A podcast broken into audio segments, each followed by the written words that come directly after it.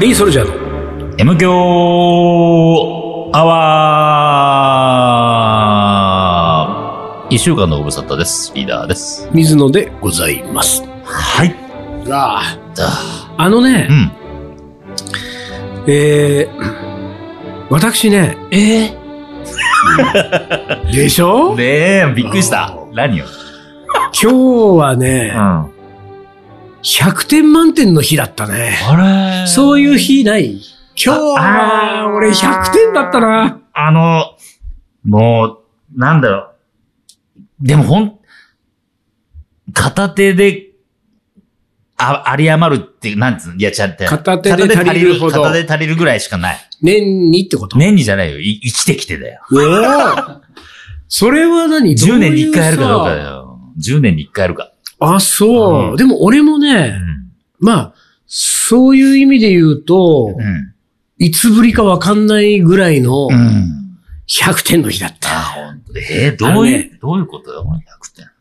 自分に酔っちゃった。あ、自分に酔うの？自分に酔っちゃゃったね。自分に酔ったのなんて、だってほら、その一個前俺自分に酔った日っていつだったっけっていうと思い出せないからさ。てか、俺もね、俺、俺は自分に酔ったことはない。ああ、残念な人だね。自分に酔う心地よさ、酔ってみたい。ちょっと何、味わったことない？ない。俺が酔っちゃったな、今日。俺もう酔ってる最中に、うん。酔ってるなって思ったもん。俺酔ってるな、自分に。ああ。いやー、すごいな、えー俺すごいな。え 何度も言うな。俺すごいな。あのね俺すごいな。何かっていうとね、え？まあ、なんか久しぶりに、うん。あのー作曲家の先生のところに今日、音楽理論のね、はいはいはいお勉強をしに行ったわけですよ。はいはいはいで、あのね、ちょっとね、うん。あ、あのー最近ね、ちょこちょこ追われてまして、うんいろんな原稿関係うで。ん。で、あの、予定が合わないのもあって、うん。で、1ヶ月ぐらい、1ヶ月以上空いたから。結構空いたの。結構空いちゃったねそう、空いたの。うんで、しかもこの空いてる間に、うん。その、音、えっ、と、音楽は、まあ、主にクラシック音う楽ね。ん。で、その、クラシック音楽は割と摂取してましたし、うん。えー、YouTube なんか見たり、うんいろんなことでこう慣れ親しんでいたものの、うんいわゆる自分が教材にしている音楽理論の本がさ、うんまあ先生と共有してるっていうかね、うんこうこれを僕今読んでますんでっていう、こうしてるやつが4、5冊ぐらいあるんだけど、うん。で、それ全く開かないまま、うん。ただただ親しんでたわけ、うん。クラシック音楽。うん。だからそういう意味で言うと、先生のとこに行くときにさ、ぱりちょっと勉強してった方が、いろいろ聞きたいことも出てくるし、予習ってやつ。そう予習がね、うん必要なわけですよ。うんで、行って別に何も手ぶらで行ったって、いろんなお話しして、いろんなことを教えてもらえるけれども、うんせっかくの時間をね、うん2時間っていう時間をうん有意義に使うためにもと思って、昨日私丸一日、うん。もうとにかく音楽理論の勉強だけのために開けたわけ。で、朝からもう夜寝るまでもうずっとそれ以外はやらないと。うんっていうふうに開けて、うんで、その教材を、うん。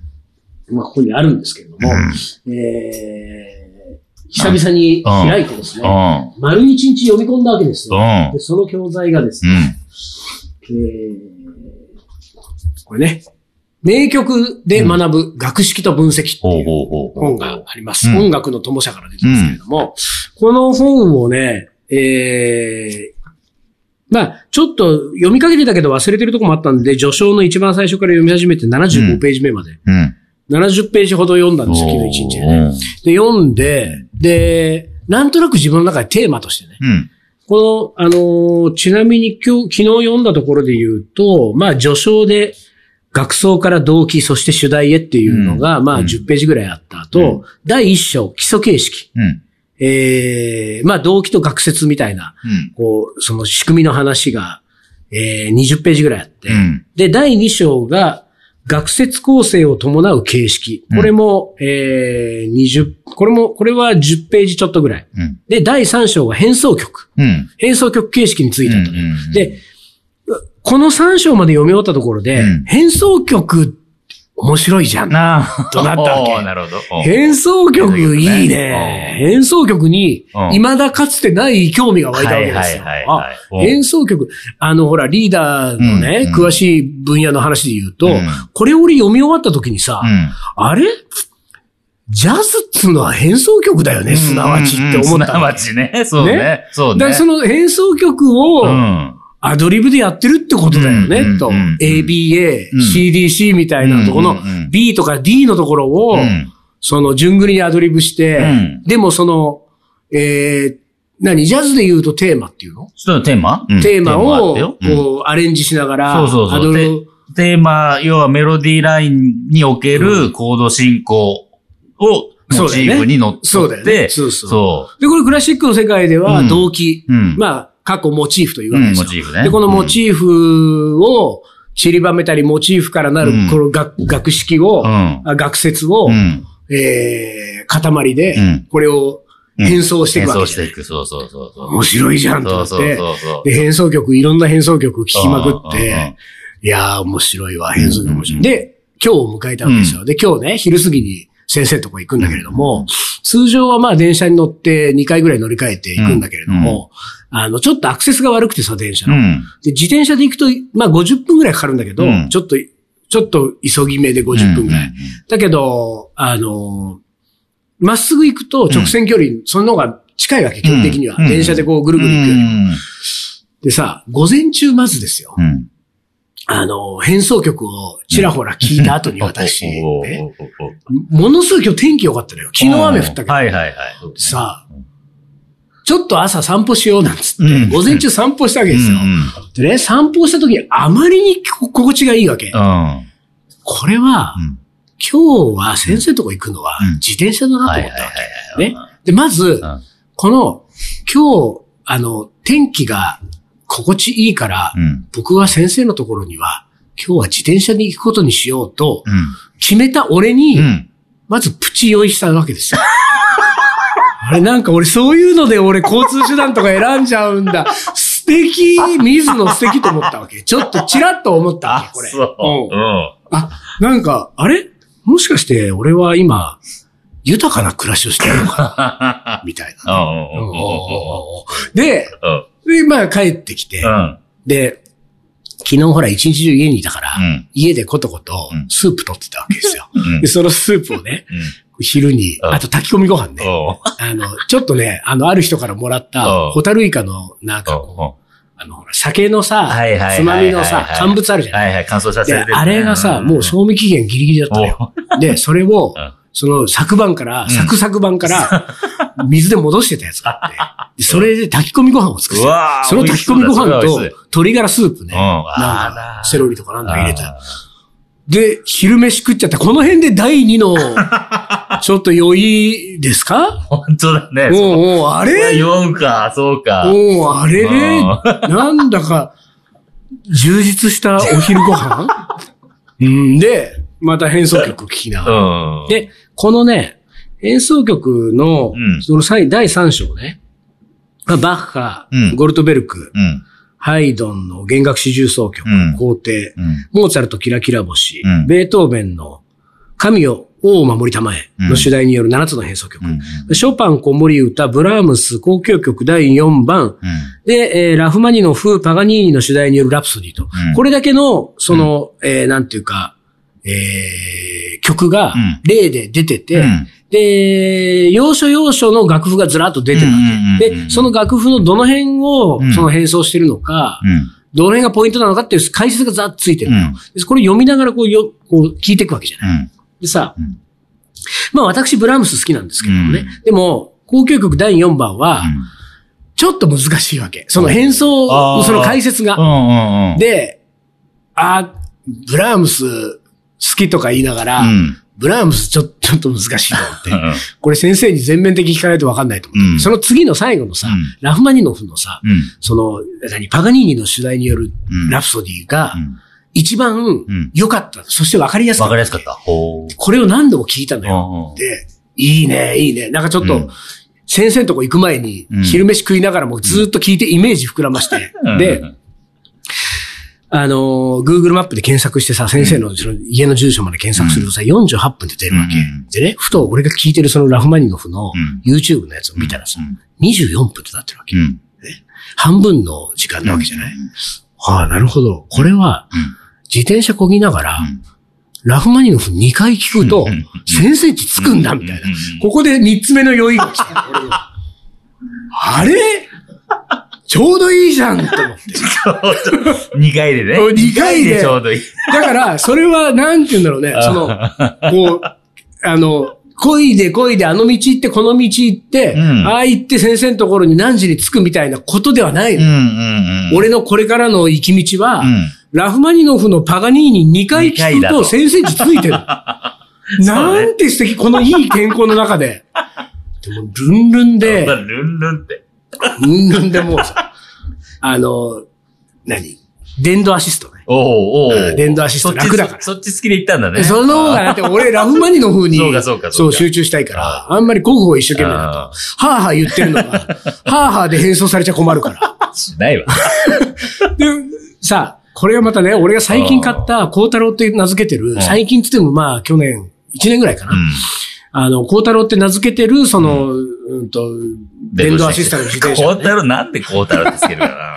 それも話すと長くなるから、今度にする で、孝太郎は、なんと買った時にですよ、うん。あの、ハンドルの真ん中のところにさ、うんスマホのあの輪ゴムのビヨンビヨンっていう、デフォルトでついてんの？ついてんだよ。ええ、最近のやつはそういう今の時そうなのかもね、もしかすると。なんだろう、その先民思想的な。ねえ。なんかさ、V ジストンもさ、なんか何、もうスマホ持ってる前提かと。ああ、本当だ。でも危ないけどね、あれね。ね？いやそうなのよ危ないと思うんだけど。で、うん。なぜ俺はそれが必要かっていうと、うん。俺がそのラフマニノフを聞くのは、うん YouTube だから。ああ、そうか、スマホで聞いてんのか。いや、そうそう。ねでさ、結局だからダウンロードしたりとかそういう術を知らないわけじゃない、私はね。うんだから、スマホの中にその曲を取り込むってことができないから、YouTube を流すしかない。うんそれ YouTube がですよ。あれさ、うんうん俺のスマホだけじゃないと思うんだけど、うん。うん。電源切ると YouTube 消えるよね。消えるよ。消えるよね。ああの、なんと、何？プレミアム入ってないと消えるよ。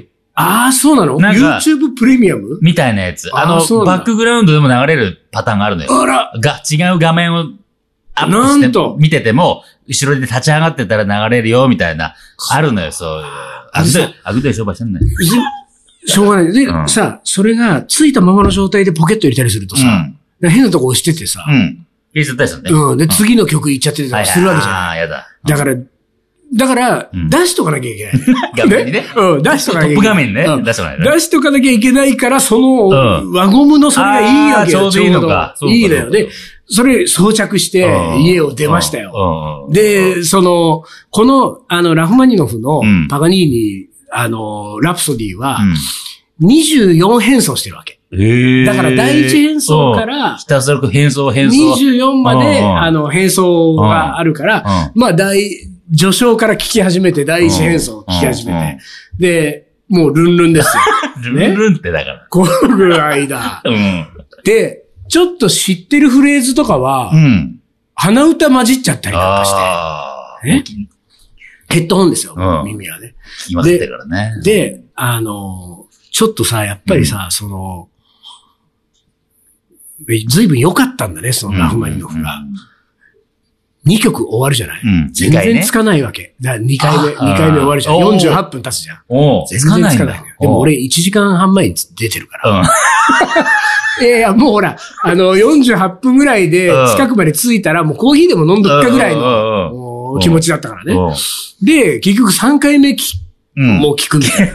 3回目聞くみたいな。で、乗ってったのうよ。で、このさ、やっぱりその自転車にうん。乗ってる時がうん、その俺の中でうは、ん。その自分に酔ってるマックスを迎えてるわけ。うんその、うん。午前中の流れからよ。その、散歩した天気がいい。ああ、なんかこんなに心地よかったら自転車かなっていう俺のうん。判断の素敵うさ。ん。それから帰ってきたら、昨日変奏曲の勉強をしていた時間にう、ん。ことこと取ったスープのランチ う。ん。なんて素敵。もうね、うんあの、世の、なんて言うんだろうね。意識高い系の男女をうん。全員一気に追い抜いたぐらいの意識の高 そんさ。なか。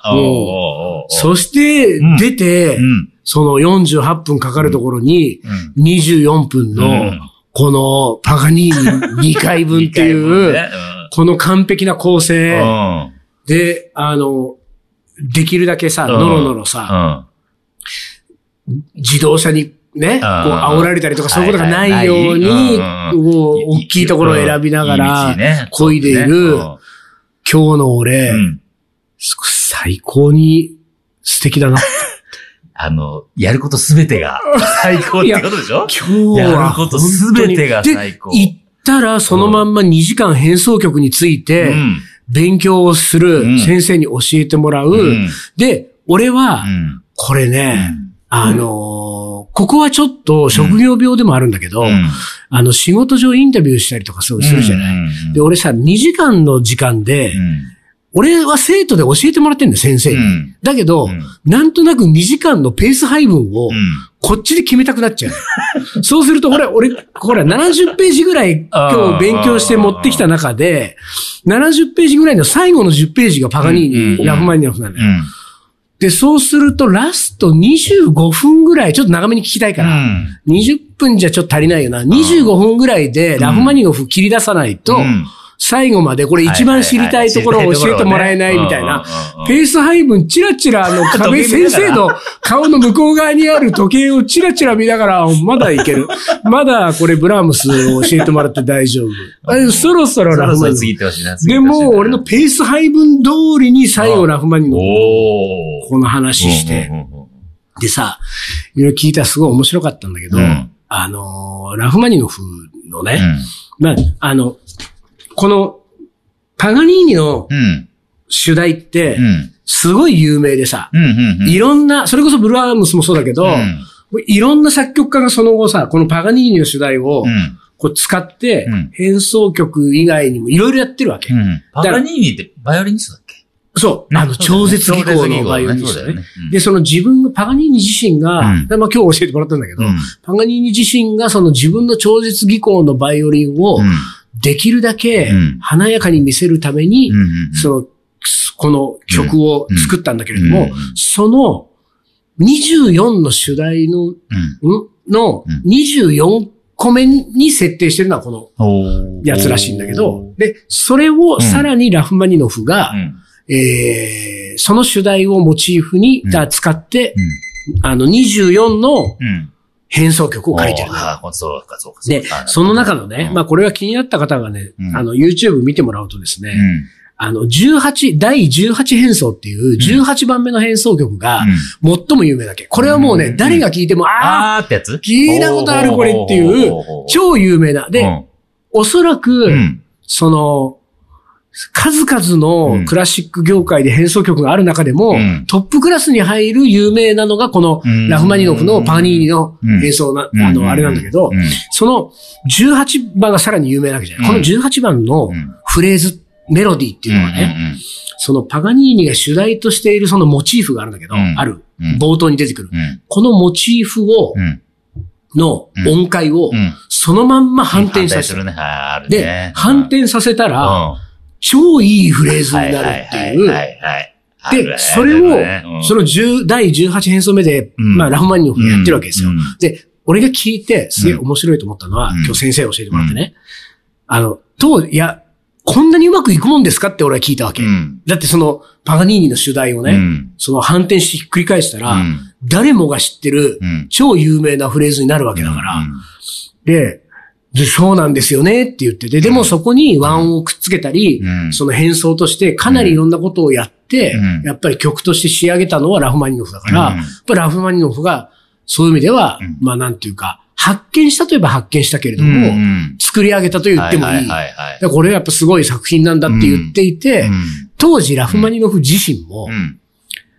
あの、相当周りの人に、うんあ、手紙書きまくったらしい。俺、俺すごいのできちゃったと。すげえの俺見つけちゃったんだよねっていう。うんまあ、ラフマニノフももう自分によって。自分に酔ったね。俺や、おい、ちょっと聞いて。くれ今だったらさ、こうやって会ったり、こう、うん何 ?SNS とか電話とかあったかもしれないけどうん、当時はもう手紙なわけでしょ。そうだね。やべえよ。俺やべえのマジで、俺やべえのうん見つけたから、本当に。もうこれから出すけど、とやばいよ。うん。もう世の中ひっくり返るかもしんないみたいなね。うんうんうんおおそらく。はいはいはい。相う当ん。言ったらしいのよ、周りに。そのエピソード聞いて、う誰かに似てるな。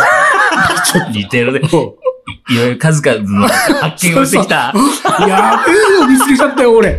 やべえ、明日から俺外歩けないかもしれないみたいな。だからさ、俺それで、その先生それ教えてもらって、俺はん。う、ん。カレー界のラフマニノフかもしれない。いや、今はラフマニノフにはなりきってな。ないりないけれどもでも俺はカレー界のラフマニノフを。目指そうじゃないかと。今日思ったわけですよ。で、そう思ってう、ん。先生のところを出て、うん。またルンルンで自転車乗っルてンルンってね。帰ってきた。あの、あれだね、その、パガニーニとルンルンが合わないんだよ。そうだね。うんルンルンっていうのはなんとなくクラシックを彷彿させないさせない、させないね。うんだけど、まあ、ルンルンで帰ってきたわけですよ。ね。だね。だからね、うん今日は俺本当にいろんな意味で100点満点の日だ。これでね、うん。今その M 響収録してるけども、収録が終わった後に、うん後飛んで竹野に行けたらもう120点。あー。100点超えちゃう。うんだけどちょっと竹野に行けないから120いけないけれども、まあ今日は久々のね。やることなすこと、やることなすことすべてが。っていうね、うん。まあね、これはリスナーの皆さんもね、うん。あの自分に酔った何年ぶりかに自分に酔ったって、お前そのレベルかって言われたら、そうかもしれませんけれども、このレベルだったらある？えそのレベルでもない？ないかもな。だから自分に酔うことがないからね。わいや俺もかんな。ないいんだって。俺もないんだよ。でもあったんでしょ俺もないんだけど。今日でもあったんでしょ？そう。なの。だけど、今日酔っちゃったんまあでしょ？でも言ったらこれはラフマニノフの変奏曲がなかったら、うん。あの、未遂で終わってると思うんだよ。そうだよね。だって朝の散歩とね、うん。昼飯食ったぐらいやったらね、うん。あ今日もいい日だなぐらいで終わってたはずなんだところがラフマニノフうん。で、を聞いちゃって、うん。24分だっていう、このあたりからだもん。そう。たったあの一つ一手がすべて、そうなの。うわーっと繋がってってってことでしょ？だからラフマニノフのせい、まあ、もしくはラフマニノフのおかげで、俺はうんうんうんうん。いつぶりかわからないぐらい自分に酔ったそうだねわけですよ。。でもそれは、ラフマニノフに近づくために自分は音楽理論を学ぶってことをしたことからだからね。そういうのもあるよねすええでもさ、音楽には、うん。人をそこにまで ね、そこまでにさせるそうそうそうそう力があるわけでしょ。あるんだね。俺は、あの、カレー界のラフマニノフを目指すでしょうん。だからリーダーパガニーニやってね。パガニーニうん。超絶技巧。うん、だからパガニーニのた 役を、うパガニーニのが主題を作ってくれなかったら、俺はできん、ラフマニノフなれないんだから。その主題がなければ、ほら、変装できないわけじゃない？そうね、そうね。そう、だからリーダー次第なのよ。俺がラフマニノフやれるかどうか急に。パガニーニやってくれないと。バカ、だバカニーニやる。パガニーニはさ、うんあの、超絶技巧で知られたけれども、うんあの、何？悪魔だか神様、神様かな？悪魔じゃなかった？悪魔になんか、魂売ったのよ。魂売ったのよそう、そう魂を売ってうん、超絶技巧を手に入れたのよ。そうそうそうそう。でさ、俺はさ、そのエピソードも、うんあの、最近ですよ、うんそのクラシックとかちゃんと勉強するようになってから知ったけれども、うんあ、何？ロバート・ジョンソンより前に、うん。ね、いたんだっていうさ、悪魔にね。俺はもうロバート・ジョンソンが最初だと思ってた。う、そうあの何、クロスロードクロでしょ？スロードね。うん。で、ロバート・ジョンソンパクリじゃん。パクリだね。うん、ねえ。ねえ、バカニーニもうだいぶ前にもう魂売ってんだもん。売ってる売ってる売ってる。だから、リーダーも、うん。売らなきゃいけそう、ないね。売らなきゃいけないよ。売る魂持ってんの？そっからだね、ほんとね。おうこれ魂売って、だからこ、うんここの場合はカレー界のって言ってるってことは、うんあなたがバイオリン弾き始めても困るんだよ、俺は。そうだよね。うんそこじゃないよ。そうそうそうおいだもんね。だから、うんそこは悪魔に魂を売って、超絶技巧のうん調理テクニックそういうを、ことか。そう身につけてうん、で、その主題を、うん主題となるうん。レシピを完成させんだよ、リーダあーでもねー。、うん。今日、うん今日のトースパ、うん。ちょっとそれに近い。あら俺ね、あれ俺これすごいかもってちょっとマジで？思っちゃったこと。マジで？うんじゃあそれをレシピ化して、うんそれを主題にしたら、うん。俺がそこから変奏曲的に、うん。いろんな24のカレーを。アレンジして作ればいいわけでしょ？じゃあさ、そのね、ラフマニノフだの、パガニーニだのは、うん。ちょっと一旦置いといても、うんこれはもうピピが鳴ってだいぶ経つんだよね。そういえばえね、丹野くんがね、すげえ、もうそろそろ。ちょっとだけカレーの話をしちゃうけど、う主題があって変奏曲があるってこの組を、ん。うん。そのカレーのレシピの世界うでん。